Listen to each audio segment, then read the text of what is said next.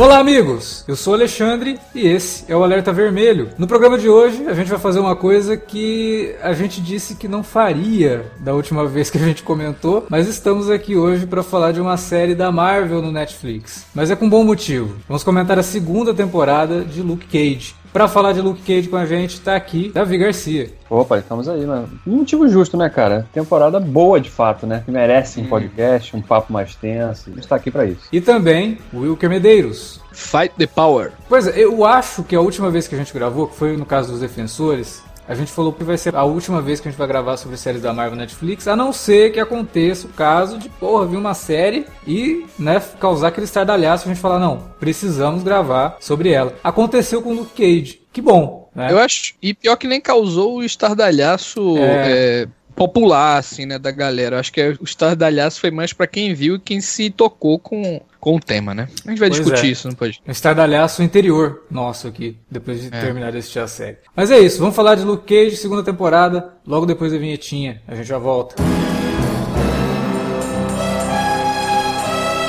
Você curte os podcasts do Cine Alerta e quer ajudar a gente a manter esse conteúdo no ar? É muito fácil. www.padrim.com.br barra Cinealerta. Entre lá, dê uma olhada nos planos que temos à disposição e nos ajude. Como um dos nossos colaboradores, você ainda pode participar de hangouts, de sorteios mensais e de um grupo secreto no Facebook, onde você pode dar críticas, sugestões de pauta e muito mais. www padrim.com.br barra cinealerta. Entra lá, é rapidinho e você pode ajudar a manter o Cine Alerta no ar com esse conteúdo que você gosta. Fique agora com o podcast.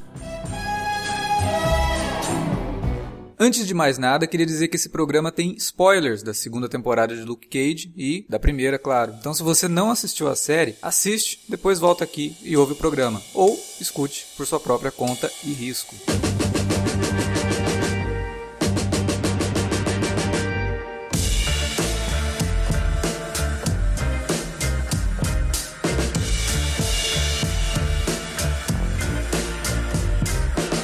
Então, depois dessa abertura aí, né, que eu acabei comentando a questão de que a gente tinha falado que não gravaria mais sobre as séries da Netflix, que surpresa que foi a segunda temporada de Luke Cage, né? Porque a primeira temporada, é, a gente até falou lá no cast dos Defensores, ela começa razoavelmente bem, tem algumas coisas bem legais que tornavam ela muito única em relação às outras, em termos de visual, trilha sonora, ambientação, né, atmosfera. Só que da segunda metade pra frente, o troço degringola de um jeito assim absurdo que da série cheia de promessa que ela, que ela vinha sendo, ela se torna um troço ridículo, né? A ponto de ter um vilão no final, no último episódio, Sim. totalmente descaracterizado dentro do que a tinha série... se personalidade, né, a série assim, Sim, inicialmente. sim. Você via que ela tinha uma cara que era diferente realmente das outras. Não que, por exemplo, Jessica Jones também tinha uma identidade visual muito grande, o Demolidor Sim. também.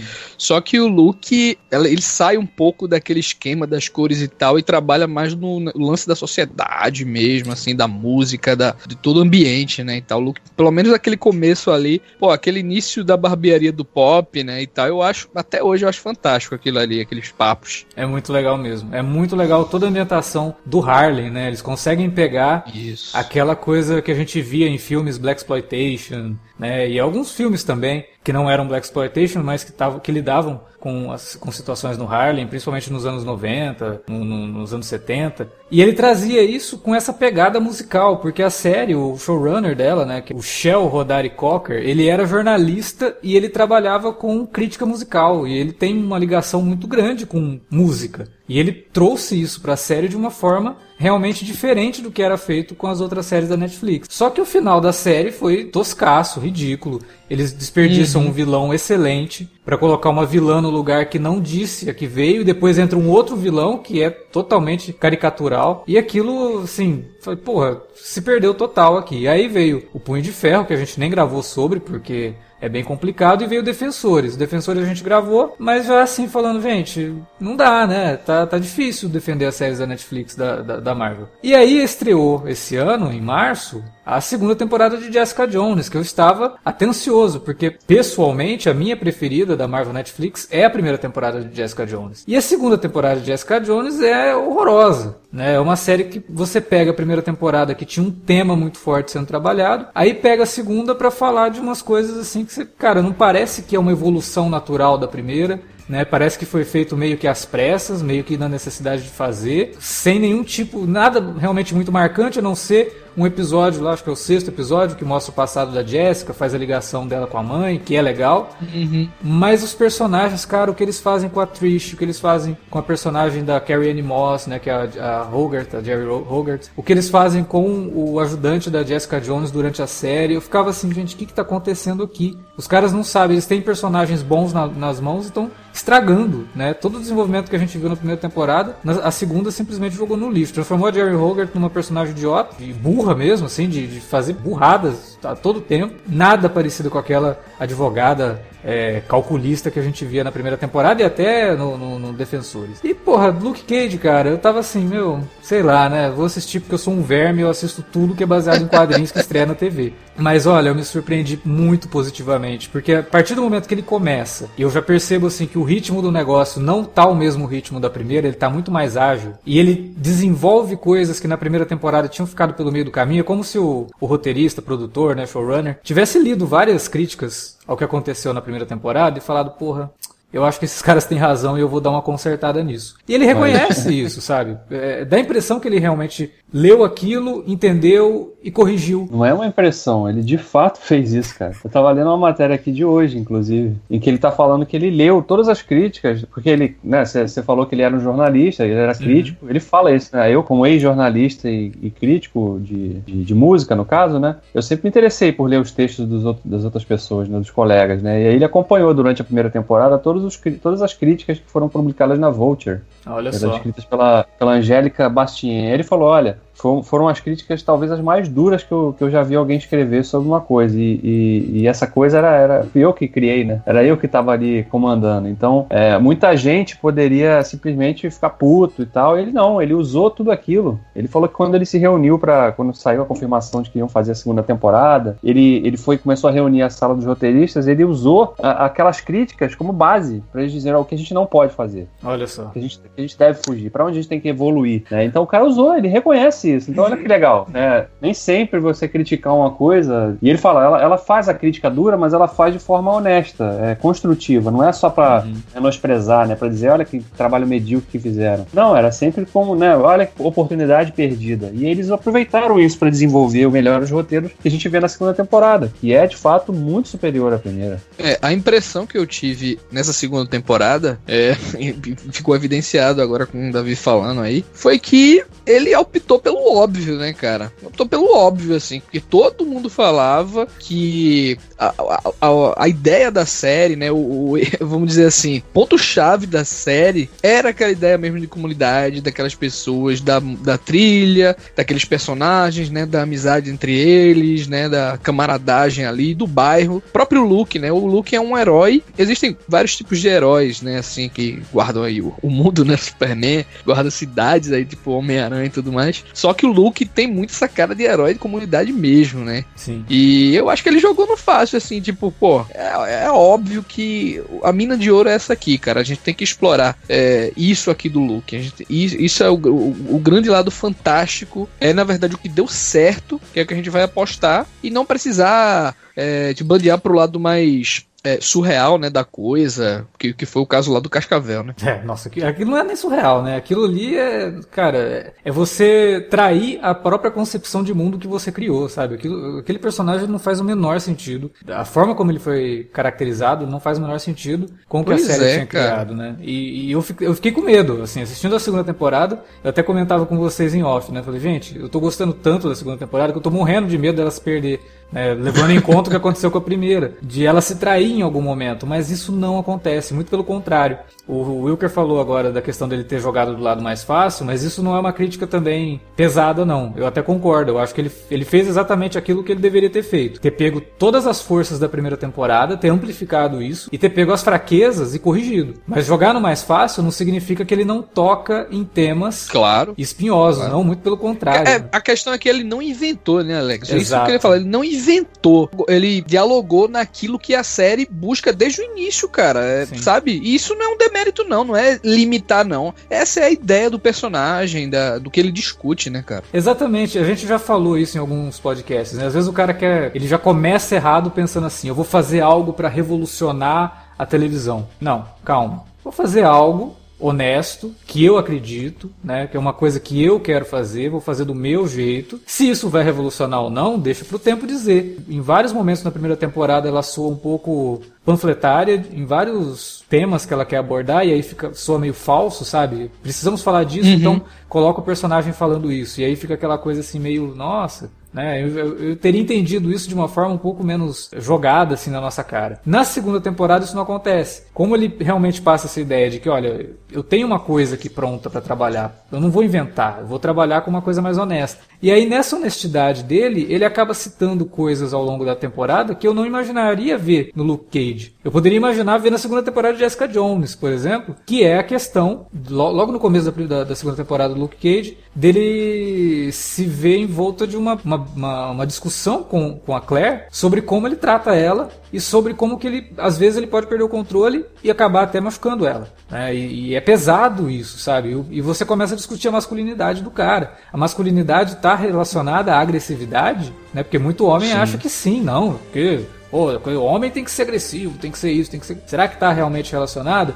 E aí você vê isso depois sendo trabalhado em outros personagens que também discutem a própria masculinidade, como o Shades, que tem um, uma subtrama ali com um personagem que me surpreendeu pra caramba. Falei, porra, tocaram nisso, que legal. Uhum. Né? E, e, nada panfletário. É, uma, é, um diálogo que acontece, você capta o que aconteceu com eles na prisão, e ali fica aquele, né, aquele gelo para ser quebrado ali entre os dois. Desde, o, o, o desde o início da temporada, eu percebi que a série aborda muito essa questão de você olhar para si mesmo, entendeu? Uhum. Do que você tá fazendo, da sua vida, de como você tá se comportando, do que você almeja, na verdade, né? Tipo, os, os seus seus atos, o que esses atos, na, nessa intenção né, de herói que você está tendo, o que isso está causando em outras pessoas, o que isso está parecendo também, e você olhar para si, né? Porque o Luke sempre teve aquela coisa na cabeça dele de um cara muito correto, né, e tal, de, de um cara buscando a justiça e tal, e sem perceber ele estava virando também um monstro ali, né? Aquela Sim. discussão da Claire lá, acho que é o, é o, é o fim da picada mesmo ali, que ele percebe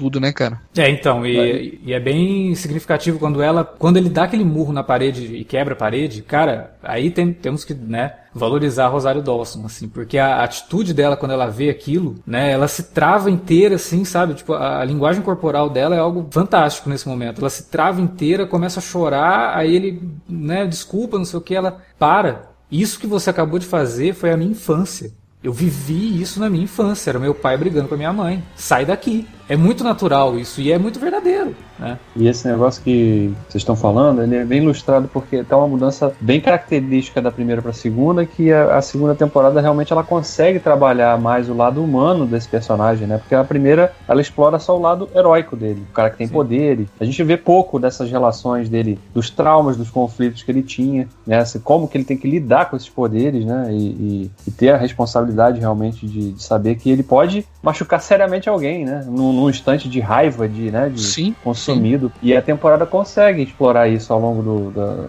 da, temporada inteira, né? Não só da relação dele com a Claire, mas também com a relação dele com o pai, que a gente vai descobrindo coisas do passado sim. dele, que, pô, foi uma, uma, uma adição e tanto no, no elenco da segunda muito, temporada. Muito legal mesmo. O Red e Kathy, né? Que infelizmente morreu em fevereiro desse ano. É. É, puta ator e trouxe muito, né? Ele, ele agregou demais pra, pra temporada, fazendo o pai do Luke Cage. A cena que ele encontra o Luke na rua e os dois. A gente não sabe oficialmente que ele é o pai do Luke naquele momento, né? Os dois Sim. se encontram na rua, aí chama de Crawl, ele, não, meu nome é Luke e tal, ele.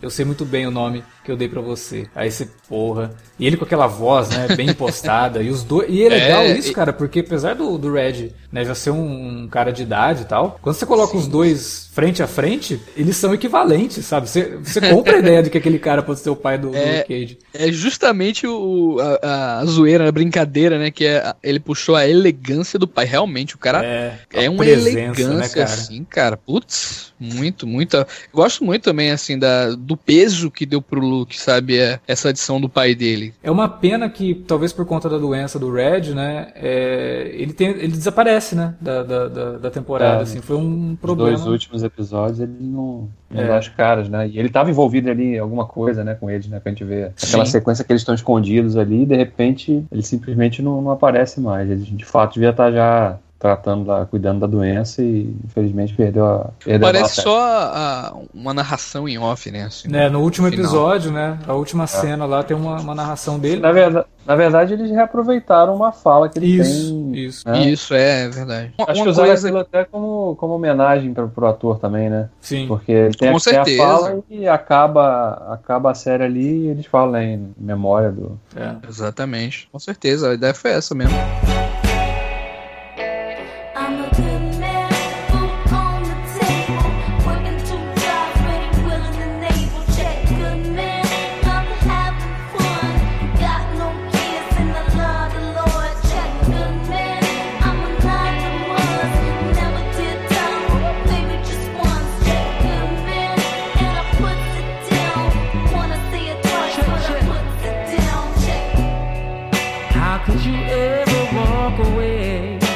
E agora sim, cara, é, ainda sobre essa questão do Luke, né? A, a, série explora muito, nessa temporada especificamente, a fama do Luke, né? Que ele tem causado ali perante a comunidade, né? E tudo mais. E eu acho que um dos antagonistas da série, que é o Bushmasters, ele meio que complementa isso aí e vem para trazer novas ideias, né? Novas, novos pensamentos aí, porque ele, meio, ele tá mais preocupado ali na cabeça do, do Bushmaster em aparecer, né? em demonstrar que ele tá ali para guardar o tal Harley do que realmente se filtrar ali no mundo do crime, né? Pra cortar a raiz mesmo ali com a Mariah, porque a, a grande vilã realmente da série, assim, dessa segunda temporada é a Mariah Dillard. E o Bushmasters, ele aparece ali como um, um talvez uma das figuras mais fortes, assim, da, dessa série também, com, mas com ideias, assim, muito mais pesadas e tal, e que faz a gente questionar se realmente esse, o que esse cara tá querendo se justifica, né? E você entende, assim, a, a dor dele, né? Quando é revelado depois o, o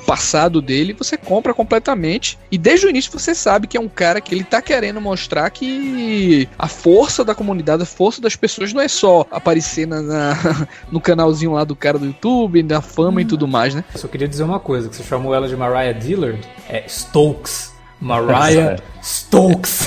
O, o Pushmasters corrigiu, acabou de corrigir. Ele não admite que chame ela de Dillard porque ela é uma Stokes. É, e, e isso é legal, essa, esse reforço que ele faz. Né, na metade da temporada você fica, tá bom, cara, a gente já sabe que é Mariah Stokes. Mas aí depois, quando vem o flashback, uhum. é que você de fato entende porque que ele insiste tanto de chamá-la pelo sobrenome. Sim, e depois né? ela mesmo, né? Alguém chama ela de, de, de Dillard, ela de fala, Dillard, não, é. Stokes, Mariah Stokes, porque agora, tipo, é por... agora é. você aquela que vocês dizem que eu sou, né? Não, é igual o lance do nazismo, né, cara? Que ela quer apagar o. o é. Que ela é uma Stokes, que ela tem esse passado, Sim. que ela é uma nova pessoa. A série inteira é isso, né? Ela querendo montar uma nova é, instituição ali para mulheres, para família e tal, né? Criar ela um é... meio de gangster pra lavar dinheiro. Ela é essa vilã, é, realmente, ela é a grande vilã. Eu diria que o, que o Bushmaster ele é mais, muito mais antagonista é. do que vilão propriamente, né? Cara, no Porque... final da série ele meio que se torna um anti-herói. Sim. Praticamente, cara. Pô, até a cena do, do Luke com com ele, brigando com os caras no cais lá, você fica torcendo pros dois, cara. Com certeza. e, e, fora que o ator também que, que faz o Bushmasters é muito bom, cara. Sensacional, cara. Que isso. Mustafa, Pô, velho, virei... Mustafa Shakir, o nome dele. É. virei fã, virei fã do cara, mano. Caramba, ele cria realmente um personagem ameaçador por conta do físico, mas também pela calma dele. Tem uma cena lá que ele meio que tentam trabalhar ele como um cara do povo também, né? Porque ele tá na rua, aí tem um menininho lá brincando de Luke Cage e ele vai lá interpolar com o menininho, né? Ele fala um negócio pro menino menino e tal. Só que ele fala como um cara na rua, fala com uma criança. Ele não é, uhum. tipo, um vilãozão que chega no moleque, porra, tá aí brincando de Luke Cage, esse aqui não é o bairro dele. Não, ele não fala nada disso. Só que é. ele faz, quando ele vai derrotar o Luke Cage, ele, ele usa justamente isso que o Wilker comentou, do Luke tá meio vaidoso, né, de trabalhar tanto com a imagem, que ele derrota o Luke pegando pelo lado da vaidade mesmo, né? Eu vou derrotar você, eu vou bater em você na frente de todo mundo, alguém vai filmar e você vai ficar desmoralizado perante a comunidade. Esse não é exatamente o vilão, né? Ele é só uma briga de território ali, né? Ele é só o cara... E uma lembrança, né, cara? Ele tá ali como uma lembrança para mostrar o que a comunidade representa, né? E o que Sim. o Luke pode representar para aquele povo. E o, a, acho que assim, o, o, ator, cara, ele engrandeceu demais o personagem, né? Até pelo, obviamente pelo posicionamento de câmera sempre ali de baixo para cima dele, né, e tal, e mostrando aquela imagem gigantesca do cara e tal, mas você vê que a série também tem muito disso. Até o próprio Luke, assim, quando vai caminhando, quando alguns personagens entram, ele aparece na cena e sobe realmente uma, uma trilha assim, sabe? Que remete justamente a esses filmes do, do Black Exploitation, né, cara? E, e, e, ele tem esse jeitão mesmo assim de é, hey bro, tal, sabe? Esse, esse como, eu, como eu sempre falo, fight the power, né, cara? Ele tem essa, essa força assim da, da comunidade, realmente ele traduz bem, né, aquelas pessoas ali, a revolta de, de um certo povo, tá ligado? Eu achei gigante assim a, atua, a atuação do Mustafa, é uma audição incrível e que vai realmente crescer mais ainda na próxima temporada, viu, cara? Ah, com Pode certeza. Eles não vão desperdiçar. Ainda bem, cara. Eu tava com medo também de desperdiçarem ele em algum momento da temporada, mas não, né? Ele vai ferido, ele volta pra Jamaica no final do, da temporada, e então já fica aquela promessa de que ele vai voltar pra série. E aí eu acho que ele volta, e aí, bom, depois a gente fala sobre o que, que acontece com o Luke sim, no final sim, da temporada, sim. eu acho que ele volta é. para dar uma chacoalhada no Luke de novo. é, não para ser o vilão, não, mas para chacoalhar o Luke mesmo. Até visualmente, né, Alex? Ele traz uma, uma figura assim africana muito bonita assim em relação a, a aos trejeitos assim de cenários, de figurino. Tem muito essa questão mesmo, assim, aquela parte que o Luke chega lá naquele galpão, né? É, sim, que tá, tipo, eles estão preparando para ter um, uma parada lá no bairro jamaicano tal, tipo um sim, carnaval sim. mesmo, né? Você vê ali que são sim, roupas bem carnavalescas. Então trabalha muito com essa questão. É, cultural. não tá por acaso aquilo ali, sabe? Claro que não. É, um, claro é algo que, que realmente é pra simbolizar ele mesmo ali. Quando a gente volta aqui naquele flashback lá, quando mostra ele lá na Jamaica, indo se consultar lá, né, com uma espécie de xamã, né, que é, faz que todo cura um ele, né? ritual. Né? É. Pô, aquilo é muito assim de trazer da, da cultura, né, cara? Da... Sim. Pô, tem muito disso aí. É muito e autêntico a, mesmo, né? Eu acho que a, a, o próprio nível que esse cara traz pra série, esse ator, o Mustafa Shakir, elevou também o nível de atuação do Mike Coulter. Eu acho que ele sim. tá bem melhor na segunda temporada, ele tá muito mais à sim, vontade, sim. mais natural, assim, na, na, nas falas, no, no, é, até no, Mike, ele optou por, esse, por, esse perso por essa persona, assim, que não... É quase um 007, né? Só ele é que... Cool, né? Sem o nome tal, que é exatamente aquele cara que não desce do salto, né? Assim, é. elegante, assim. Se ele tivesse, por exemplo, um terno, ele estaria sempre a, amarrando assim a, a abotoadura, né, e tal, sabe? Aquele cara que ele pode estar tá todo ferrado de bala, sujo e tal, mas fica ali naquela elegância, talvez ele não queira até exagerar nisso, mas eu acho que ele não compromete, sabe, cara? É. Mesmo em momentos dramáticos assim, não compromete não. Eu gosto dele, eu acho que ele tem presença, eu acho que ele ainda precisa melhorar muito em termos de atuação para chegar perto, por exemplo, da Alfred Woodard, né, que é um absurdo aquela mulher. Nossa.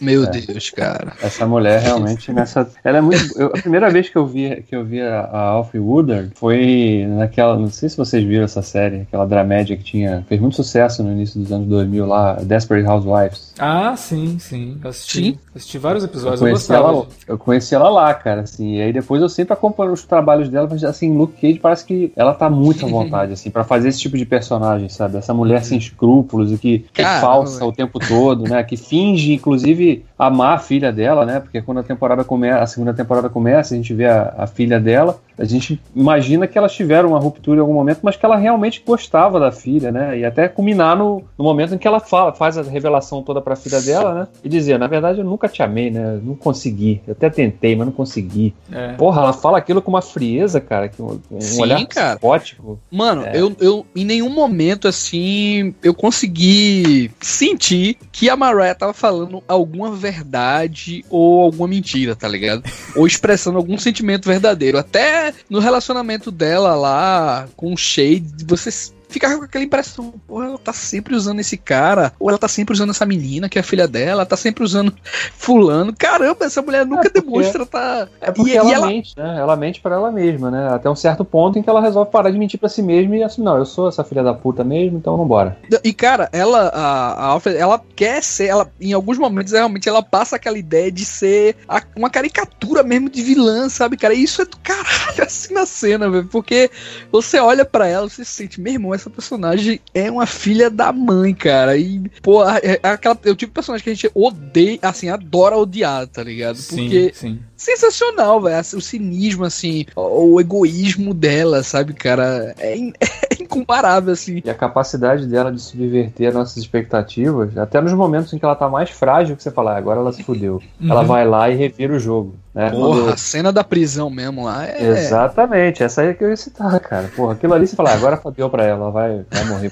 Vão tacar fogo nela agora aí, ela vai morrer do mesmo jeito que ela matou o cara lá. Mas não, cara, ela ainda consegue, os 45 do segundo tempo, vai lá e vira o jogo a favor, né? Então, porra, é uma personagem. Pior, Davi, ela, ela não só dá cabo, entre aspas, de se, de se livrar da, daquelas que iam matar ela, como também da, de uma aliança que ela poderia ser prejudicada. Então ela mata todo mundo ali, tá ligado? Tipo, ela se livra de todo mundo. Ninguém tá acima dela ou no patamar dela, sabe? Aquela cena é muito significativa também. A primeira vez que eu vi a Alfred Woodard foi no Star Trek Primeiro Contato, né? Que ela faz uma pessoa da Terra, do passado, que ajuda o Picard a convencer o Cochrane, né? Que é o cara que faz a primeira viagem com velocidade dobra, chama a atenção dos vulcanos e tem o primeiro contato com os vulcanos. E ela naquele filme, cara, ela faz uma personagem assim que é uma uma guerreira da Terra que acabou a guerra e não tem muito mais o que fazer, sabe?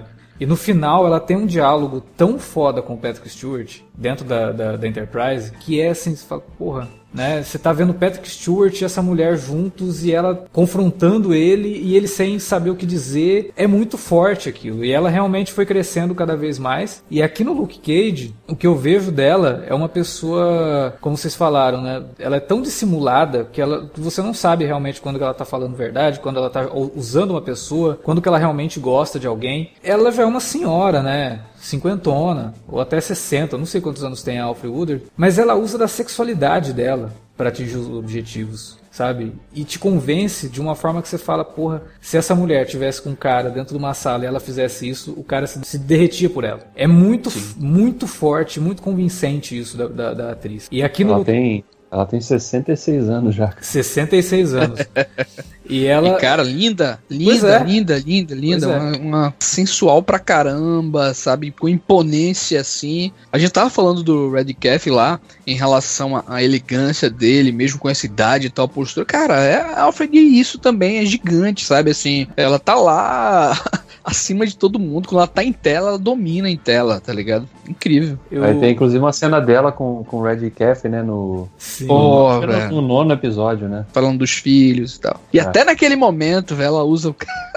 É? Agora ele meio que deixa também. Eu acho que ele, ele sabe que ela tá usando dele quando ele pega o celular ali, né? E tal também. Uhum. Eu acho que ele não faz muita ideia da, da índole dela fosse tão má assim, né? Porque eles estão numa situação ali cercados, né? Esperando Sim. ser um resgate ali e tal. E ele, na cabeça dele, deve passar, pô, essa mulher não vai me usar agora, né? Porque ela, ela tá aqui pra depor e, uhum. e, e, ter a imunidade, então ela não vai me usar aqui. Então ele se deixa levar pela conversa. E ela seduz ele, de certa forma. E ela assim que, ela... Eu não sei se você teve essa impressão. Na última cena, cara, aparece o rosto dele assim, meio que. Eu sei que você tava me usando, tá ligado? Tipo, meio que um risinho, tá ligado? Da parte dele assim. Que ele sacou a dela, tá ligado? Mas deixou pra lá, tá ligado? É. Não sei se vocês tiveram essa impressão assim. É uma personagem que ela, ela de fato ela usa e manipula todo mundo que ela, que ela vê pela frente, né? Porque o policial lá, que é o chefe da Misty, que acaba morto lá pelo, pelo Shades depois, uhum. é, oh. É, a mesma coisa, né? A gente vê Sim. que eles tinham uma relação no passado ali. É namorada de infância. É, e, e aí ela, ela usa o tempo todo, né? Ela não tá nem aí, não tem escrúpulo para usar o cara, né? E ela, né, o cara quando acha, ele tá o tempo todo achando que tá fazendo alguma coisa para né, de repente, obter alguma vantagem na, na né, pra manter os caras na linha ali, não sei o que, e o cara acaba morto porque ele foi manipulado por ela, usado. Então é. ela usa o tempo todo. Todos os personagens com quem ela interage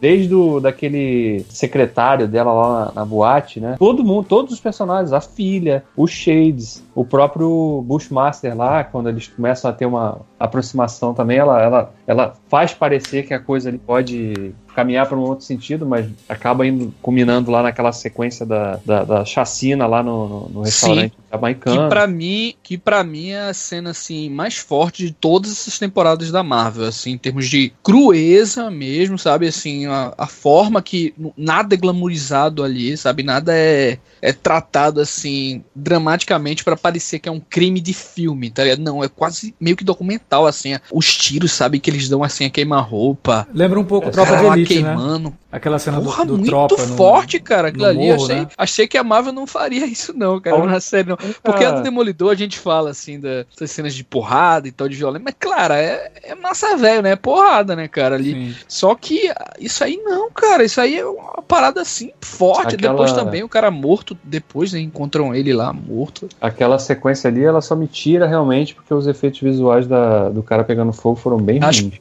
cara. Acho que a série toda, Davi. É. Os efeitos visuais da série toda é- são, Não, mas ali, ali são bem especialmente ruins, cara. a cena fica muito focada no cara, entendeu? Então É. você tá vendo o troço Sim, ali, olha, sim, olha como sim. isso aqui tá, tá, tá fake. Olha, olha, não, não prestou atenção? Continua olhando pra você ver como é fake. É. Não, e tem um problema pior, né? Que é um problema de som mesmo. Porque quando ele começa a gritar, Ah. o, o grito dele parece que tá mais alto do que o, o barulho ambiente, assim, e fica uma coisa meio esquisita. Parece que não foi bem mixado mesmo o, o áudio naquele. Pô, naquela isso aí eu nem percebi, cara. Em relação ao lance do som, confesso que nem. Nossa, Agora, sobre os efeitos, que a gente já poderia falar também da questão das, das lutas, né? E dos demais efeitos também. Eu, eu, eu continuo achando, assim, que deve muito, sabe, cara? é. o Luke Cage em relação a isso aí, porque nas coreografias de luta, assim, não vejo muito impacto e tal. Só no Bushmasters, assim, que eles trouxeram. Capoeira, cara- né? Capoeira e tal, né? Toda essa vibe Eu aí, aquele. Eu gostei, cara. Eu gostei que as sequências de luta dessa temporada elas são mais, mais interessantes do que a da primeira. Ah, na primeira, Ah, ah, o pessoal, muita gente reclamou disso, né? Na primeira. Não sei se você lembra aí Sim, que era uma das era coisas que a galera ruim. mais reclama. Era bem ruim. mas, por exemplo, eu gostei da, daquela primeira da Misty com a. que a gente vê A a. Chef Misty É. Knight, que cresceu pra caramba nessa temporada, assim, como personagem, né? Tá fantástica, assim, tá o tipo de. Ela tá, ela tá tão badass que a gente olha assim pra ela, meu irmão, eu queria um action figure dessa personagem, cara. Eu também preciso, eu preciso de um action figure da Misty Knight com o braço mecânico ali. É- Cara, e, e O a, braço mecânico. a cena que o, que o David tinha começado a falar ali, acho que a cena com a, com a Colin, né? Que Isso. é a participação de uma personagem do Punho de Ferro, que entra ali, as duas nos quadrinhos elas formam uma dupla, né? E aqui você tem isso, e cara, a cena delas no bar é muito boa, é muito boa mesmo. É badass demais. E eu acho legal porque eles conseguiram fazer toda uma core- coreografia dela sem o braço, né? Porque ela tenta dar o soco no cara e aí só, só, mexe, só mexe o cotoquinho assim do braço. E aí ela percebe e vai dar o soco com a outra mão. E aí ela bate no Que cara. é o que os médicos chamam de reflexo muscular, né? Ainda, Sim, assim, quando E- mas um depois ela usa, ela usa o ombro que ela não tem o braço pra bater no cara. Aí ela consegue, sabe? O cara meio que fica na, na- na altura do ombro dela e ela usa o ombro pra bater no cara. Então essa é uma coreografia bem pensada, sem chamar muita atenção. E aí quando Gosto, você tem personagens que sabem lutar, a coreografia é boa. O lance do Luke é que ele não é um grande artista marcial, né? Ele não é, ele não é tão é, Ele é in- forte, né? Ele é só forte, mas tipo assim, ele sabe lutar. Ele não é tão incompetente quanto a Jessica Jones, por exemplo. A Jessica não luta. É, O, proble o problema do Luke, cara, é que. ah, não do Luke, né? Do Coulter, né? É. é que, tipo, por exemplo, quando ele. Naquela cena mesmo lá do, do galpão, quando ele chega lá pra bater nos caras, são aquelas cenas assim, bem é, é, manjadas, coreografadas. O cara vai dar um murro, o cara defende em cima e dá embaixo, tá ligado? Sim, O cara. São são coisas bem assim, bem óbvias, assim, que a gente sabe que. Coreografias de cena mesmo, né? Não é ter. Por exemplo, diferente, por exemplo, lá do, do que eu citei o Demolidor, o Demolidor, não, ele tem um- umas coisas assim que ele bate e aí deixa bater também, sabe? Tem meio que um, que um jogo, assim, lá, o próprio dublê mesmo lá e tal. É, eu acho o que Luke não é, não, o Luke o, tem essa- não é a mesma equipe de, de dublês, né? Das duas séries. Então você tem, enquanto no, no- no Demolidor você tem uma ação mais voltada para artes marciais mesmo, com ninjas e tal, então você tem mais aquela dança de artes marciais. No Luke Cage é uma coisa mais brutal, então se resume No muito punho a tem isso também, Alex? Como é não, que é? no cara, o punho, é- o punho foi fraco, mas espera aí que eu já falo do punho. É, que até vou falar porque ele aparece aqui. No, mas no Uhum. Luke Cage Não, eu queria só limita- saber em relação às lutas é, mesmo. não, então, é isso que eu vou, vou comentar. Mas no Luke, por exemplo, ele se limita muito a jogar os caras, né? Pega o cara e joga, arremessa. Aquela, aquelas coisas meio sem inspiração mesmo. E aí você, quando vai o Danny Rand, né, que aparece num, acho que no décimo episódio, se não me engano, foi até uma surpresa, porque, porra, aí você percebe que o problema do Punho de Ferro não é o ator, né? Problema do Punho de Ferro são os roteiros e como que a série foi feita nas coxas, assim. Porque a primeira temporada do Punho de Ferro, ela foi rodada muito de qualquer jeito. Ela tava muito fora do, do planejamento, assim. Era, era pra ter começado a rodar muito antes. Começou muito em cima. Então rodaram um negócio que o cara teve duas semanas pra ensaiar as cenas de luta dele na série. E foi um desastre, foi, é, é, muito fraco. Na série do Luke, quando ele aparece, primeiro que ele é um Danny Rand completamente diferente daquele que a gente viu, tanto nos Defensores quanto na própria série do Punho de Ferro. é outro personagem. Ele, ele tá um cara assim, muito mais certo. Largado, de... né? Então, Não, é, ele tá. Ele, é, desapegado. Ele tá desapegado. Isso. Né? Do, do, das coisas materiais, ele tá desapegado de várias coisas, assim. E a forma como ele luta tá muito mais nessa coisa que eu falei do Demolidor do balé, só que mais balé ainda porque ele luta Kung Fu, né? E o Kung Fu ele tem mais essa coisa dos movimentos e terem movimentos mais abertos e tem movimentos mais bonitos também. E ele consegue Sim. fazer isso ali. Claro que ele não é um artista marcial, então não vai ser como se você estivesse assistindo um filme que tivesse lá o Jack Chan lutando ou o Jet Li, sabe? Não é isso. Mas tá melhor do que tava na série dele. Ainda precisa melhorar muita coisa. Só que Sim. teve um momento naquela luta do, com os dois que eu falei, porra, que legal. Isso é muito quadrinho, né? Que o Luke pega ele e arremessa ele para bater nos Sim. caras, né? Que é uma cena clássica da Marvel. É uma cena muito utilizada, foi muito utilizada nos X-Men, né? Com o Colossus arremessando o Wolverine. E a hora que eu vi, falei, pô, legal, fizeram aqui referência ao arremesso especial do Wolverine do Colosso. Então já, já, já melhorou bem a cena para mim. Mas o Tem Danny o Rand... encontro dos punhos, né, cara, também ali. É, é um momento foi, muito foi massa velho também. Né? Foi, foi legal mesmo, sim. E o Danny Rand com ele, os dois juntos ali, falei, porra, os dois têm química, sabe? Se no futuro eles quiserem fazer a série dos dois como heróis de aluguel, que era uma coisa que muita gente falava, eu falava, que eu preferiria ver Heróis de Aluguel do que uma série separada do Luke e uma série separada pro Danny Rand. Só que depois do final dessa segunda temporada do Luke Cage, não, eu não quero agora Heróis de Aluguel. Eu quero uma terceira temporada do Luke Cage para ver a continuidade disso, para ver onde que eles vão levar esse personagem. Depois no futuro, quem sabe, uma série dos dois aí, a química funciona, eu acho que daria bastante certo. É, porque não transformam a segunda temporada do Defensores, né? De, do Defensores não, né? Do, do próprio Punho também. Punho de Ferro e Heróis de Aluguel. É. Melhor, hein? Melhor. Ela já vai, a segunda temporada do Punho de Ferro já vai sair antes da, da eventual sim, terceira sim, do Luke Cage. Né? É. Essa aparição do Danny Rand no décimo episódio, ela também casa muito com, a, com, com, com, o desenvolvimento da questão do conflito que o Luke Cage tem, né? Uhum. Que ele, ele tá o tempo todo batendo até que você tem que encontrar seu equilíbrio, né? Por isso que você tá tão desse jeito, né? Por isso que você foi derrotado, que você tá desequilibrado, né? E aí o Luke Cage fica naquele, pô, vai com esse papinho de tia aqui, não sei o quê. e aí ele vai vendo que o cara tem razão, né? De, eu tô muito tomado pela raiva, né? Pelo... E aí eu não consigo realmente focar no que importa, no que interessa, né? E, e como combater essas forças que eu, que eu quero tirar do Harley, nessas né? influências negativas aqui, que ele diz querer combater, né? Então é interessante até nisso, né? Esse ponto da entrada do Danny Rand, que dura um episódio, já é suficiente, e, e traz né, realmente essa dinâmica e reforça esse, esse aspecto do, do que a temporada vai, vai trabalhando ao longo de todos os três episódios. É, conseguiu meio que até limpar um pouquinho a barra do Punho de Ferro, né? Conseguiu. Até aliviar, assim, o, o, o, nojo, né? Que a galera tava dessa série, assim, de meu Deus do céu, Punho de Ferro de novo? Não, cara. É. Mas agora não, agora Deu o pessoal até uma já... tinha de esperança que a segunda temporada do Punho de Ferro pode ser boa, sabe? Porque eu acho que trocou o showrunner é. também, então acho que, que tem chance de ser boa. Ele podia pegar o cara que é o showrunner do, do, do Luke Cage, jogar no Punho de Ferro também e depois juntar tudo e fazer o Herói de Aluguel, que aí tá tudo no, aliás, no comando de um cara só, né? Aliás, o, esse negócio do showrunner é interessante, né, cara? Porque quando falaram que vão fazer, vão fazer o Creed 2 sem o, Coogler, né? Sem o Ryan é. Coogler, né? Uhum. Aí eu fui descobrir agora que o roteirista do Creed 2 é o criador de Luke Cage. Ah, então já dá, uma, já dá uma pontinha de esperança aí de que ah, pode legal. ser um filme bom também. Legal, legal do, do Stallone de ter ido atrás, né? De, de, de é, do, do mesmo... Acredito até que pode ter sido uma, uma, indicação do próprio Ryan Coogler, né? Já que é um cara que está trabalhando no universo, ele trabalhando no Pantera Negra, e assim, peraí, tem um cara ali que ele também está trabalhando nesse universo que eu estou trabalhando aqui. É. Já que eu não vou poder. De repente foi ele que indicou, não sei, né? Esse bastidor pode vir para frente aí, mas achei interessante porque já já, fico, o já fiquei mais esperançoso. É do, é do Sly, né? É, o argumento é do Sly. O argumento eu acredito que seja do Sly. Do, ele, do, do primeiro também o era. O Shell né? pode trabalhar ali. É, né? primeiro também era. É. O Sly tem, tem comando total da, da franquia, né? Mas é legal porque o Luke Cage é um personagem urbano, tem muito mais a ver com o Creed que a gente viu no primeiro Creed do que com o Pantera Negra, por exemplo. Então faz Sim, até sentido realmente de estar tá nisso. E, porra, agora que você falou isso, se ele deu uns pitacos na trilha sonora, a trilha sonora de Creed 2 vai ser foda.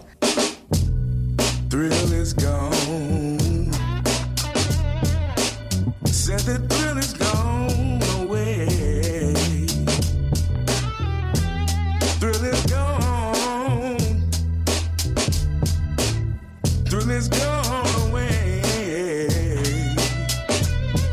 Antes da gente falar da trilha sonora, tem um personagem que define muito bem isso aí, que é usado como uma guff o tempo todo e tal, que é o Harlem's Paradise, cara. Cara. Acho que assim, é um dos pontos altos, assim. Eu sei que a comunidade, a cidade, o Harlem realmente é um personagem também, faz parte daquilo ali, faz, tá dentro de tudo ali, né, age. Mas o Harley, assim, ele une todas as narrativas, né? Todo mundo passa por ali e tal. Sim.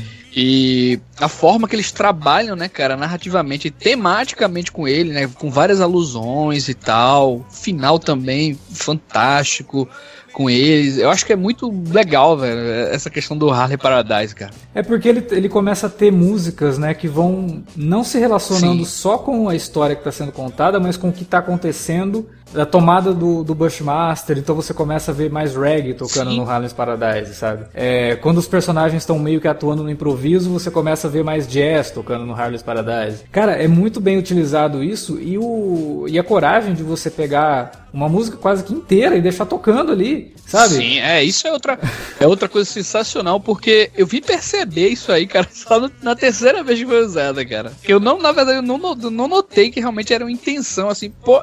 Caras estão fazendo isso mesmo, velho. Pô, que fantástico, cara. Os caras pegaram, assim, alguns artistas, colocaram lá os caras pra tocar ao vivo, né? Porque ali não é. Assim, pode ser uma gravação, assim, pra- na hora da- de gravar ali e tal. Uhum. Mas é um, um- realmente um som ao vivo ali que tá tocando e artistas sensacionais, um monte de gente que eu virei fã, cara, assim, alguns que eu nem conhecia, sabe? E tem de todos os estilos, assim, tem do hip hop, tem do, do reggae, como o Alex citou, tem galera lá do jazz, do blues, né? O, o- o- tem um camarada, velho, o cara com, com 18 anos, né, Alex? Assim, É. Começou com, uns, com 15 anos de idade e tal, tal de Kingfish. Cara, o cara é um gênio, mano. Assim, toca guitarra solando assim de uma maneira absurda, canta muito, compõe também e tal. E achei brilhante, assim, como eles usaram essas músicas, né, dentro. É quase como se fosse uma espécie de musical, né, cara? Porque ele tá Sim. contando ali ah, o que tá acontecendo, assim, o andamento da série. Acho que o Alex foi, foi muito certo, assim, falar que, tipo, cada coisa, cada música que eles colocam ali não é, tipo, gratuito. Ó, que massa, velho. Não.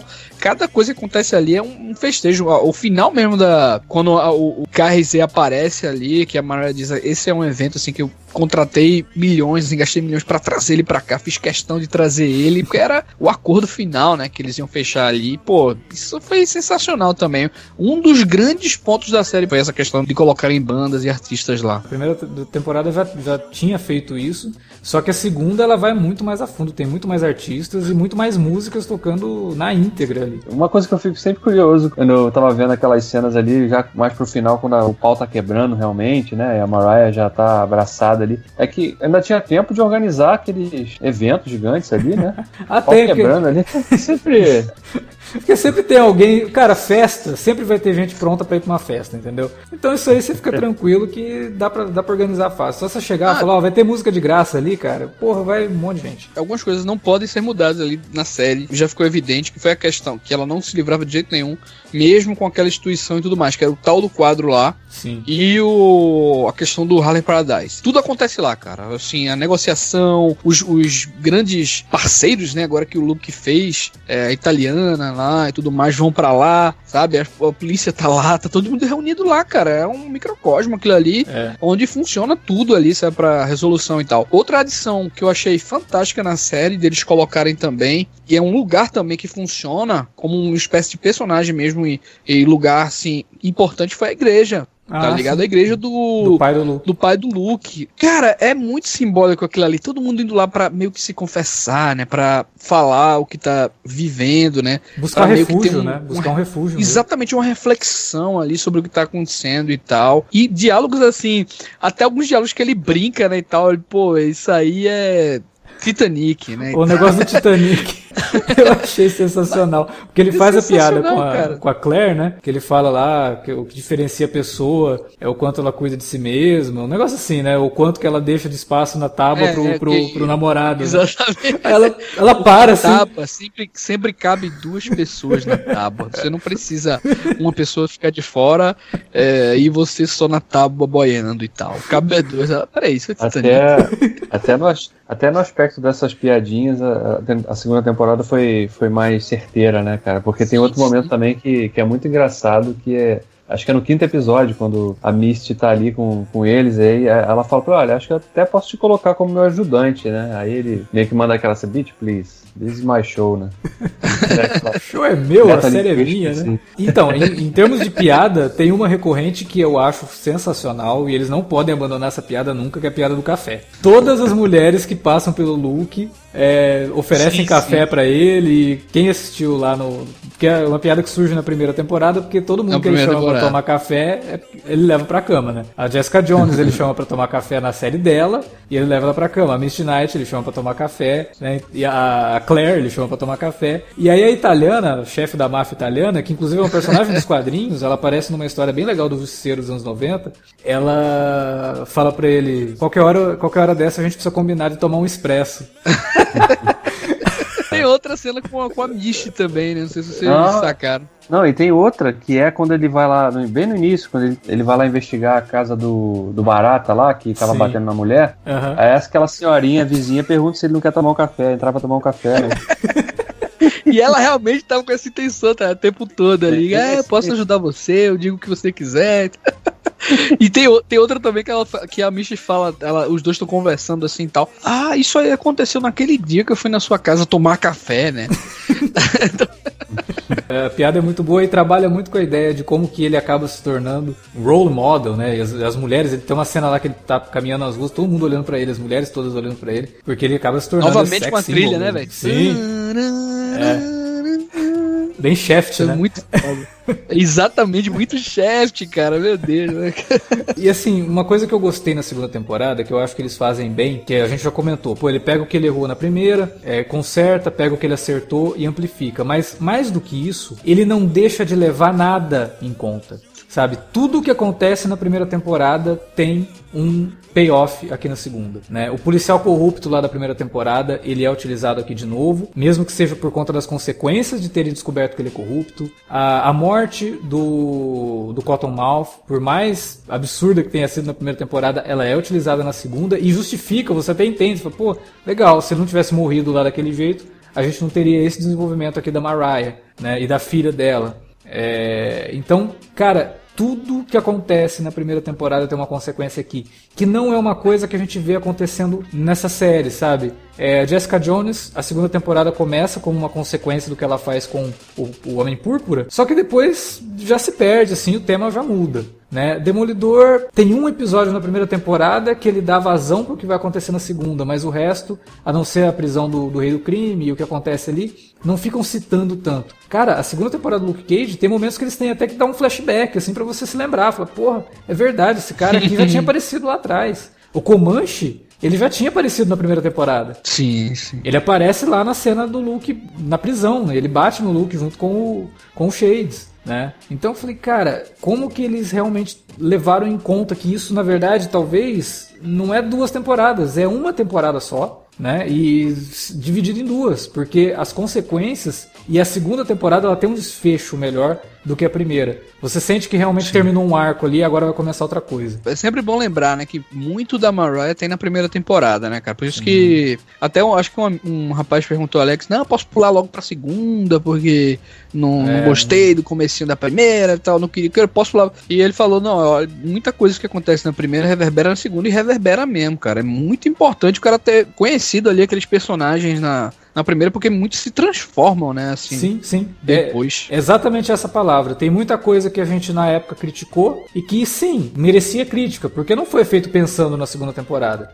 Mas para corrigir o negócio, ele dá peso, sabe? Ele dá peso para a morte do, do, do Cottonmouth. A gente entende melhor do porquê daquela explosão dela para matar o Cottonmouth, né? Porque ele brinca com a ideia dela ter gostado do que o tio Pete fazia, e aí quando você descobre, você fala, porra, ele foi um belo filho da puta, ainda bem que ela matou ele, né? Porque ele não devia ter falado aquilo para ela. E quando você descobre que o tio Pete estuprava ela ao ponto de ter feito uma filha nela, né? Porra, é pesado uhum. isso. E aí ela se explica, ela fala, o dia, a hora que ele falou, né, que eu gostava daquilo, eu nunca que eu ia gostar daquilo. Né? Então, cara, é, e já explica a personalidade da mulher, né, cara? Automaticamente aí, né? Você Fruto já pode. Abuso, né, é, em relação a, tipo, ela, ela ela, por, por ela ser estuprada, ela pode ter sido traumatizada de um jeito que marcou para ela para sempre, né? Aquilo ali, né, cara? Sim, até o lance dela se negar tanto ser Stokes, né? É, como que sim, você quer ser sim. de uma família que fazia aquilo com você? Então, ela realmente tem uma, uma justificativa e uma justificativa plausível, e você entende a, as ações dela.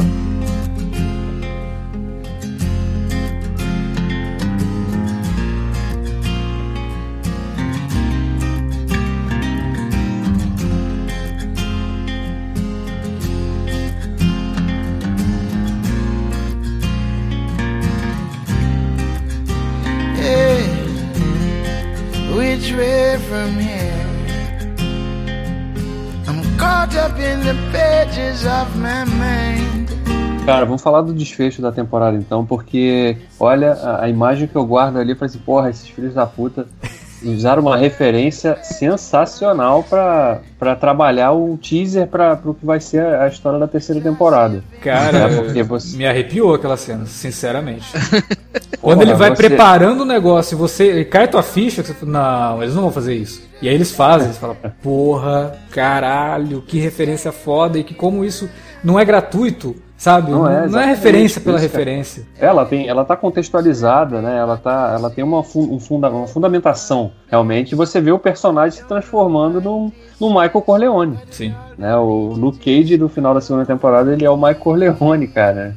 Ele tá ali, né, sentado na cadeira, na, na sala, né, as pessoas estão lá falando com ele, ele tá ali com aquele papo do Sugar, o Sugar vai e fala um negócio no ouvido dele e você vê a personagem lá do, no canto, a porta se fechando, né, que é justamente como termina o primeiro filme. É. Né? Não, Cara, e, e, é quase quadra quadro, né? É quase um remake quadra quadro da cena do Poderoso Chefão.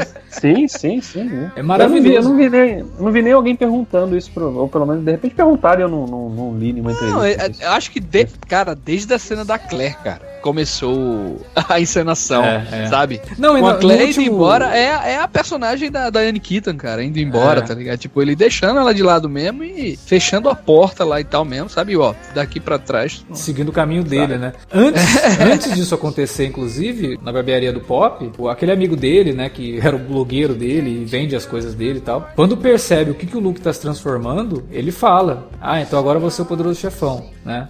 E, uhum. e, depois ele ainda fala para ele: aqui você não vai fazer isso. Aqui não é o lugar para isso, aqui é neutro. Né? Ele até fala: aqui tem que ser a Suíça, aqui tem que ser neutro. Né? O Pop construiu isso para ser neutro. Então aqui dentro você não faz negócio nenhum, você vai embora daqui. E você vê o menino falando aquilo pro Luke, cara. É muito bom, sabe? O personagem cresceu junto com a série. E, e, ele até faz uma referência ali que eu dei muita risada, cara. Que ele, cara, eu tô me sentindo muito estranho. A última vez que eu me senti tão estranho assim foi 9 de novembro, né? Que é a eleição do Trump, né? Exatamente. Eu fui pesquisar também na hora que ele falou aquilo, mas não, ah, o que é 9 de novembro? é o dia seguinte à eleição do Trump. Sim. E depois ele. Aí, o, logo depois, assim, é uma, uma tacada só, né? O Luke Cage fala: Não, que eu quero fazer o Harley grande de novo. Aí ele olha assim, é, Luke Trump agora. É. É uma liberdade poética quase, né? Porque é uma série que se passa na, no universo Marvel, né? No universo cinematográfico, no universo televisivo da Marvel. E em nenhum momento a Marvel indica que o presidente dos Estados Unidos é o Trump. E ali foi uma liberdade poética que o, o criador da série falou: ó, oh, gente, cara, tem que fazer, tem que falar, não dá pra ser, sabe, deixar quieto, a gente tem que fazer isso aqui. E aí faz sem se importar muito com continuidade, mas ficou muito bom. Né? Luke Cage realmente ele funciona melhor dentro do universo particular. O desfecho da série, eu queria saber o que vocês acharam, assim, porque eu, eu vi gente falando que foi uma maneira mais fácil de se resolver lá. E ele é, acontece, né, com uma personagem da Gabrielle Dennis, que é a filha da Mariah, a Tilda Johnson, trazendo assim, meio que descartando por completo mesmo a Mariah, assim, né, sentenciando ela e ela acaba, de certa forma, meio que agindo ali como a, a própria mãe mesmo, né, muita gente fala, pô, agora você agiu como a sua mãe, né, a policial fala isso várias vezes e tal. O que é que vocês acharam da personagem mesmo, Tilda, e se realmente ela tem essa capacidade meio que de poder se aliar com o Bushmasters no futuro e aparecer ali como uma é, ela ficou meio. Claramente ela ficou assim revoltada porque a mãe não deixou a boate para ela, né? E tal. O que, é que vocês acham? Deu, quis dar um ponto final a, a todo o sofrimento que a Mariah é, jogou em cima de tanta gente, né? E aí, representado pelo beijo da morte, né? A gente vê que ela não é uma coisa gratuita também, porque a gente viu que ela, ela trabalhava com manipulação de ervas Sim. o tempo todo.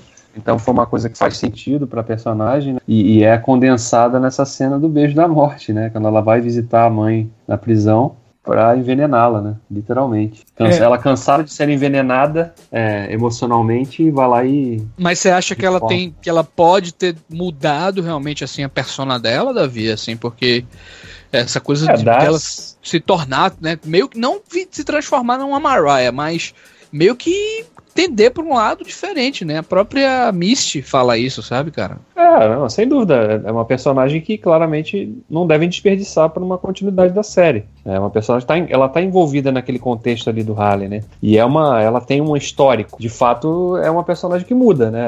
O, o desfecho dela que indica que ela é uma personagem que vai assumir novas cores na, na, na próxima, na continuidade da série. Né? Uhum. Né? É, ela, ela é uma personagem dos quadrinhos, né? Nos quadrinhos ela é chamada de Nightshade, por isso aquela planta lá que eles ficam falando e tal é o nome, é o codinome dela na, nas HQs. E eu acho que eles não vão transformar a Tilda numa vilã exatamente na próxima temporada. Mas eu acho que ela vai ser um dos desafios que o Luke vai ter que enfrentar nesse novo comando que ele tem do Harlem aí, sabe? Eu acho que ela pode ser, sim, uma ajudante do Bushmaster na, na terceira temporada. Ela pode ter um, um, desenvolvimento interessante e até depois dar o, a rasteira em todo mundo e assumir como vilã. Mas nesse momento. Ela, ela aparece no final vestida de Nightshade, né? Assim, sim, sim, com o cabelo. Ela né? se transforma mesmo. Por isso que eu, eu acho que meio que ela virou assim. Eu acho que, até falando já da próxima temporada, é, o Bushmasters vai vir para confrontar esse lado do Luke aí, que meio que transviou assim para um, uma ideia assim completamente equivocada talvez, né? Se aliar à máfia, enfim talvez o, a, a, sacada da temporada seja isso, o Bushmasters vir à tona e trazer a verdade pro Luke. E ela tá no meio dele também, né? Porque ela meio que. Não sei se ela meio que, que, se apaixonou por ele, ou gostou dele, ou se aliou a ele por afinidade. Não, não, sei muito bem. É, cara, a verdade é que assim, a revelação de onde ela vem e do que a mãe dela sentia por ela deu uma mexida bem forte com ela, né? E ela começa a ver todas as coisas que ela fez para tentar ajudar a mãe e percebendo que a mãe só tava manipulando ela então tem muito disso, assim. Ela, ela acaba matando a mãe por vários motivos, e um deles é uma vingança pessoal mesmo. Não é só por, ah, você é um câncer que precisa ser eliminado do Harley. Não é só isso, não. Né? A mulher, ela se sentiu traída pela mãe. Então... É, acho que a motivação dela é muito mais pessoal até do que é, coletiva, né? Pensando é. no coletivo. É muito mais pessoal, né?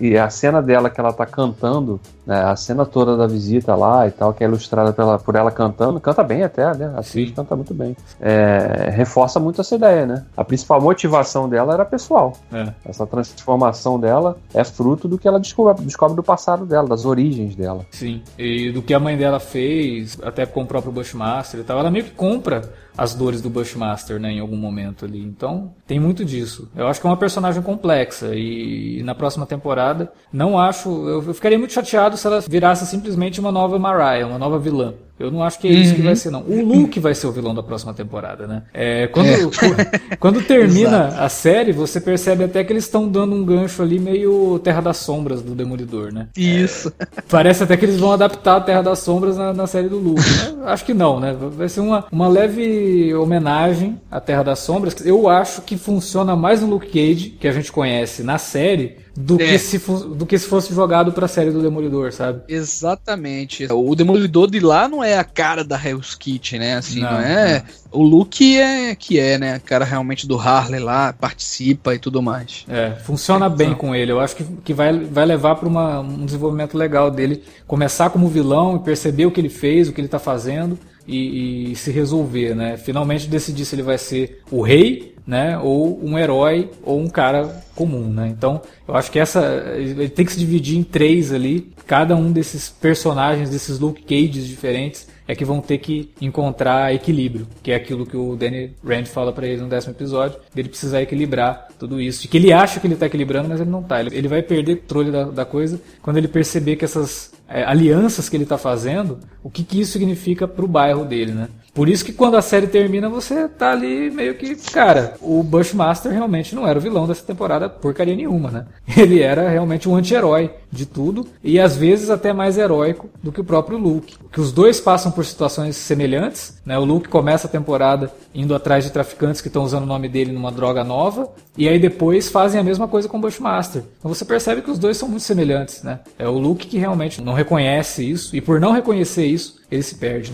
E aí, cara, eu acho que essa segunda temporada ela consegue pegar alguns personagens que a gente não dava muita bola na, na primeira também e desenvolver melhor, tipo Shades. Eu acho que ele tá bem mais legal na, na segunda e ele tem mais, mais voz ativa também. Tem até um momento ali na, na temporada que ele trai a Mariah, né? Ele vai. Sim. É, ele é utilizado como fonte, né, do, da polícia ali. Que eles estão falando pra ele: Ó, oh, você tem que fazer isso tal. Ele: Não, peraí, eu já sei eu não é a minha primeira vez, né? E na hora você fica, cara, isso é referência a Sons of Anarchy, né? Porque em Sons of Anarchy ele também é utilizado pelo FBI para tentar desestabilizar a gangue dos sons, né? E ele tá bem, eu, eu, gosto, eu gostava do personagem já na primeira temporada, e aqui ele ele acaba assumindo uma postura de chefe, né? Um gerente, pelo menos, da Mariah. E eu acho que ele manda bem em vários momentos, porque ele percebe que tem muita coisa assim que a Mariah faz e ele, cara, isso tá errado, não é assim que faz isso. Mas ele vai lá é, e faz um perso... porque ele realmente gosta dela, né? Ele gosta dela. O, o Theo Rossi realmente, assim, teve um personagem importantíssimo nessa temporada, cara. É um personagem grande mesmo, assim. Ele não é usado, geralmente, né? Sempre é usado como um capanga, né? E tal, mas um ali. Não, nessa temporada não. Ele, ele foi muito importante até para mostrar os, os outros lados da Mariah. Quando a filha dela chega, né? Ele é escanteado ali, ele fica com raiva daquilo ali. Tem a trama dele com o Comanche, sabe? É. A, a, ideia dele também é menor e tal, com a mãe do Comanche lá na comunidade que os dois começaram juntos e tal. Tá ligado? Ele com o FBI ajudando. É um, foi um papel importante, cara, nessa temporada, velho. E ele é bom, né, cara? A cena que ele tá confessando tudo, o jeito que ele olha, assim, tipo, ele é um sociopata total. Ele fala que ele matou fulano, matou ciclano e... É cínico, né, velho? Cínico, meio rindo. Assim. Hum. Até quando ele é pego, né? Até no final, quando a Michi fala, você não leu as letrinhas miúdas, ele não se desespera, sabe, cara? É sempre aquele tom é. Ali que você sabe que o cara realmente é um maluco, né? Assim. Agora é isso, cara. Esperar pela terceira temporada e, sinceramente, se dependesse de mim, podia dar uma pausa em todas as gravações das outras séries da Netflix da Marvel e já começar logo a fazer a terceira de Calma, tal, quem sabe o Demolidor também possa surpreender aí a gente, né? Eu acho vai que, que, tem boas chances de surpreender. Eu acho que o Demolidor tem boas chances de surpreender. Porque ele vai começar a partir do zero, né? Vai ser algo diferente realmente essa terceira temporada. E é legal que eles citam na, na, na, aqui em Luke Cage, né? O sacrifício do Matt. Eles ainda acham né, que o Matt morreu e tal. Então tem aquela coisa deles citarem o sacrifício. O próprio Danny, né? Tá agindo em honra ao que o Matt Murdock fez. Então existem essas ligações aí com o universo da, da Marvel da Netflix que eu acho que funcionam bem. Né? Não, é, não sou forçado, muito pelo contrário. É uma coisa que a gente sempre quis ver, né? Em séries de heróis. Que citassem outros personagens e tal. E tá funcionando bem aqui. A única coisa que eu fiquei meio chateado com, com relação a Claire e com relação àquele amigo dele que é o contador dele, né? Que os dois personagens, eu acho que por conta de agenda, eles tinham que gravar alguma outra coisa, saem no meio da série e não voltam mais, cara. E de um jeito assim muito bizarro. Caramba, a Rosário Dawson mesmo foi bizarro, velho. Cara, não tinha como ela não voltar, cara. Sabe, assim, era coisa pra, ah, pro cara chegar pra, pra, pra série assim, ó, oh, bicho, não dá pra gente terminar sem a personagem voltar, não. Porque acho que até do, em relação ao roteiro mesmo, storytelling ali, cara. Sim, é bizarro, eu não sei o que aconteceu ali, cara. O bizarro, o bizarro ainda é que no final, né, o Sugar fala pro não, ela, a Claire tá lá, não sei o que. Ela tá, cadê? Exato, é, é porque não realmente não tinha condições pô, de encerrar a série sem tocar de novo no nome dela, porque ela, ela inicialmente foi a base ali da série, tá ligado? Uhum. De como o Luke começou a se desestruturar, de como ele, sabe? É, é tudo aquilo ali, bicho. Eu não sei o que aconteceu. Ela foi gravar algum filme, sei lá. É, e a, e a mesma coisa com o amigo dele lá do, da barbearia, porque ele foi gravar o Shazam e ele sai da série, ah, eu vou doar um rim lá e depois a gente se fala. E não volta mais, cara. Não se fala mais. É, mas, mas, tipo, mas ele não é um personagem assim. Eu não, não, não claro. Sentido, não, ele era mais um conselheiro, né? Sim, assim. não. Ele não tem nem metade da importância da Claire. Mas eu digo assim, que são personagens que arrumam ah, desculpa ele... esfarrapada do nada pra sumir é. e some, sabe? Isso aí ficou meio zoado, né? Eu acredito que eles começaram a gravar essa temporada no ano passado, né? Uhum. Pela volta de outubro, novembro. E, e, aí depois, por conta de conflito de agenda, eu falei, é, então é melhor a gente deixar de lado. E pior que é, realmente assim ficou na cara que os dois precisavam sair mesmo, né, cara? Porque Sim. um inventaram a desculpa do rim e o outro inventaram a desculpa de viagem. Clássico, assim, né? De, de, de resolução de roteiro rápida, né? Assim. Em série de TV, né? Exatamente, velho. É, foi, foi, muito bizarro isso. Mas não compromete a série, nada disso. Mas é só uma coisa que realmente fica no ar e a gente espera que no, no futuro consiga se resolver. Eu gostaria de ver a Claire de novo, né? Eu espero, espero que ela não tenha dado nenhum problema, assim, de não, não querer mais fazer.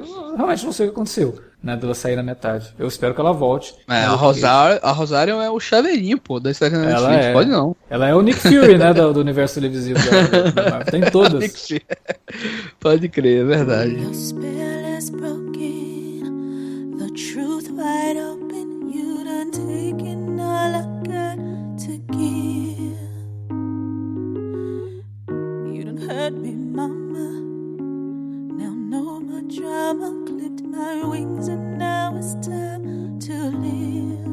Bom, era isso que a gente tinha para falar sobre a segunda temporada de Luke Cage. Que grata surpresa que foi, né? E que grata surpresa da gente poder voltar a falar de uma série da Marvel da Netflix com um sorriso no rosto, com alegria de assistir uma adaptação bacana de um personagem de quadrinhos, né? Fala pra gente o que você achou do retorno de Luke Cage aí na área de comentários ou manda um e-mail para alertavermelho@cinealerta.com.br. Não se esqueça que estamos nas redes sociais, facebook.com/cinealerta ou arroba cinealerta no Twitter. Utilize as redes para divulgar o nosso conteúdo e falar com a gente também. É isso. A gente volta daqui 15 dias com mais Alerta Vermelho. Ainda tem alerta de spoiler de mais alguns filmes aí que estão para sair. Porra, tem Missão Impossível, cara. Tem Missão Impossível 6. A gente tá louco pra assistir filme. Tomara que cara, seja tão bom quanto o mais aguardado do ano. Cara, o trailer para mim já foi o melhor filme de ação desse ano. Então, espero que o, que o filme em si. John Wick só ano que vem, né? É, John Wick, só ano que vem. Então não tem nem concorrência pra vocês terem uma ideia. então é isso. Vamos lá, a gente vai comentar Missão Impossível e mais algumas séries, até algumas séries de quadrinhos também, ainda no futuro com o Alerta Vermelho. Valeu, galera. Até a próxima.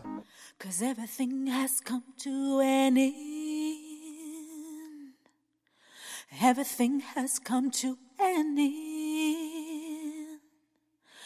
Everything has come to an end.